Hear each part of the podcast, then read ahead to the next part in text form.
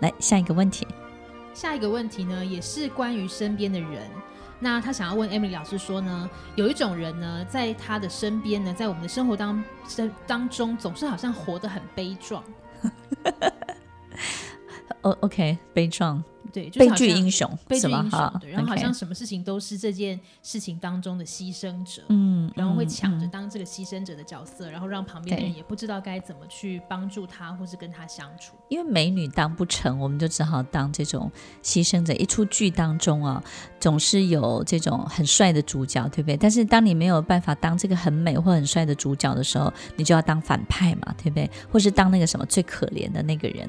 那如果你没有办法当成反派，那个最可怜那个人也是很抢眼的，在一出剧当中，所以你指的是这样的悲剧英雄是这样吗？对，就是这样的人，他好像一出场也不是很强，但是后来所有的眼光都会放在他那个落寞的背影上。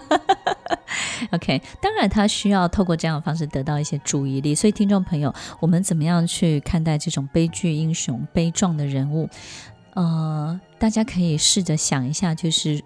我们心情不好的时候啊，听快乐的歌曲。有的人会说，心情不好的时候听快乐的歌曲才会快乐起来，对不对？这也的确是的。但是当我们悲伤的时候，心情不好的时候，如果听悲伤的歌曲，是不是也能够把我们想哭的心情，这种想要难过的心情呢，刚好也被疏解出来，被引导出来，对不对呢？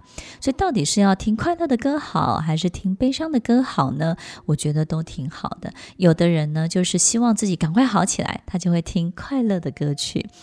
那么，有的人希望自己呢多沉浸在这样的气氛里面久一点，那么他就会听悲伤的歌曲，让自己的这种悲伤的心情呢刚好符合这种旋律，让自己可以哭一下，让自己呢可以真正的就是颓废一下、崩溃一下。不管是。快乐的歌曲、悲伤的歌曲都能够让你的心情在一种状态里面。那听众朋友，这种悲剧英雄呢，就是希望比较能够沉溺在这样的气氛里面久一点，对不对？那听众朋友可能会觉得，诶，那为什么他们喜欢在这里面久一点？赶快快乐起来不是很好吗？听众朋友，沉溺在这里面久一点，只有一个原因，就是在里面有好处。因为只有沉溺在那里，我可以不往前走，因为往前走是辛苦的。只有沉溺在那里，我可以不用去面对我的错误，或者是我必须要改变的。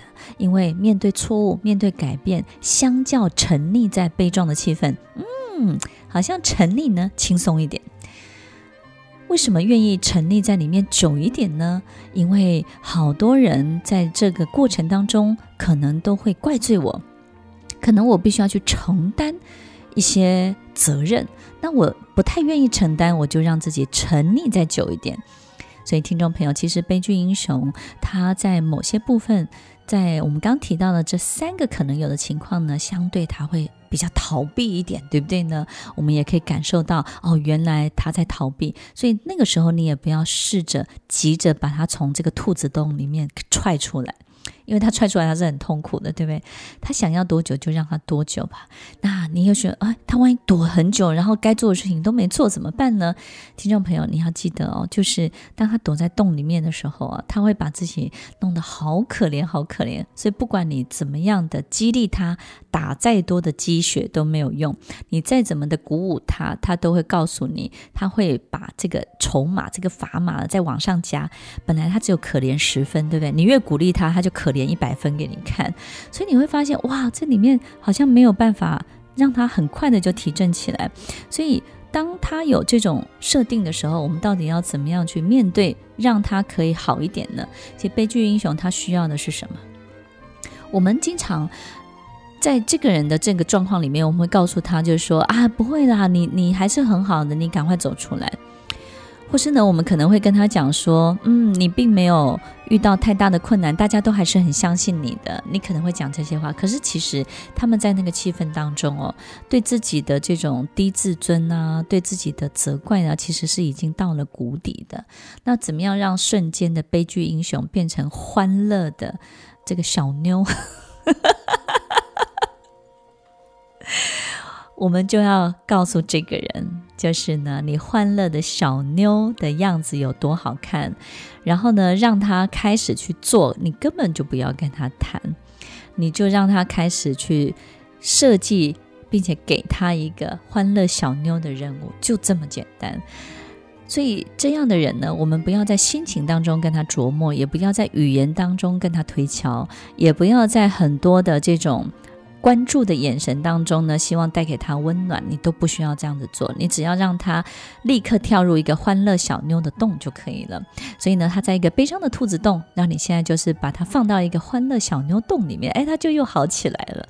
所以悲剧英雄怎么样会快起来呢？他只相信情境，他不相信引导。他只相信他所处的情境，所以呢，他们其实就好像一个场景一个场景跳来跳去。所以呢，悲剧英雄，你把它放到一个欢乐的，然后呢，你会发现很快呢，他就又把自己变得很可怜。那你再给他一个欢乐的，就这么简单。但听众朋友，我们怎么样改善他这样的心情？不要理会他。你要用到他的时候，你就巧妙的这些设计这些欢乐洞给他。但是如果你没有他，对他有太大的需求的时候，你必须要练习去忽略他，因为悲剧英雄啊，我们一个人呢、要把悲剧演得好，要演得有观众，对不对？那没有观众看他，他就不想演了。不理他，他就觉得演出这出戏呢，其实也没有太多的这种呃很好的效应跟很好的回响，他就演不久了。